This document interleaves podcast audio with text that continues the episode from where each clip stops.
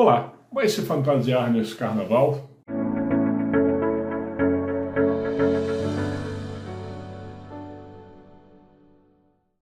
O carnaval é um espetáculo, indiscutivelmente, uma festa que passa por nossa cultura, nossa alegria, nossa maneira bem brasileira de viver.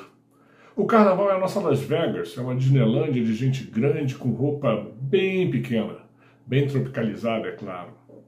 É o momento em que tudo é alegria, tudo é mágico e tudo tem brilho, luz e vida. Mas o carnaval atende, e bem, a uma repetida, antiga e ainda eficiente prática, a de distrair a todos sobre o que realmente está à nossa volta.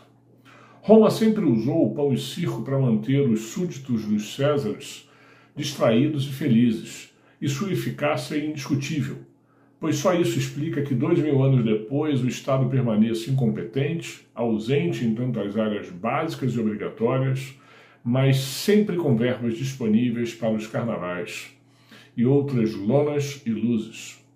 Milhares de prefeituras têm as suas escolas de saúde, o mais básico dos serviços de todos, absolutamente abaixo do nível mínimo aceitável. Mas tem em suas festas momentos de riqueza e esplendor é uma grande distração para o contribuinte, ou como eu prefiro pensar, o consumidor. O, o Estado trata seu consumidor como pais irresponsáveis fazem com seus filhos, com filhos sem futuros. Enchem a cada um de nós de balas e biscoito, nos deixam pendurados no celular, dormir tarde e não nos obriga a estudar. Somos consumidores que recebemos apenas o que faz hoje um dia básico mas nada que permita que o nosso amanhã possa ser melhor.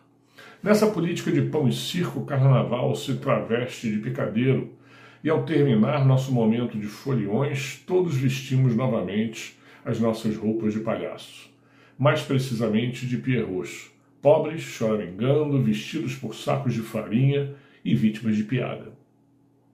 Que se entenda, folião é a nossa fantasia em todo o carnaval, porque somos pierrot o resto do ano sem colombina, traídos por arlequins, no melhor estilo do comédia dell'arte, mas não aquela marcada pelos improvisos, mas por gestores municipais quase sempre ensaiados e mal intencionados. Nessa política superficial focada em distrair quem não critica e iludir quem não tem bom senso, nosso mercado de consumo retrai, o empreendedor perde, o planejamento sofre e o futuro samba. Afinal, o ano só começa depois do carnaval. De sexta-feira a quarta-feira, o Brasil que produz para. O Brasil que sonha dorme acordado e o Brasil que consome acordará mais pobre, menos consumidor e menos capaz de alcançar seu futuro. A pandemia está adiando o carnaval, mas a realidade deste samba não muda. Há quem use, inclusive, a própria pandemia para sambar na nossa cara. O pão e o circo vão rolar, seja mais mês, menos mês, vai rolar. Mas quem se importa de verdade, não é? Esta semana tem circo. Somos todos palhaços, afinal é carnaval. Até a próxima semana e obrigado.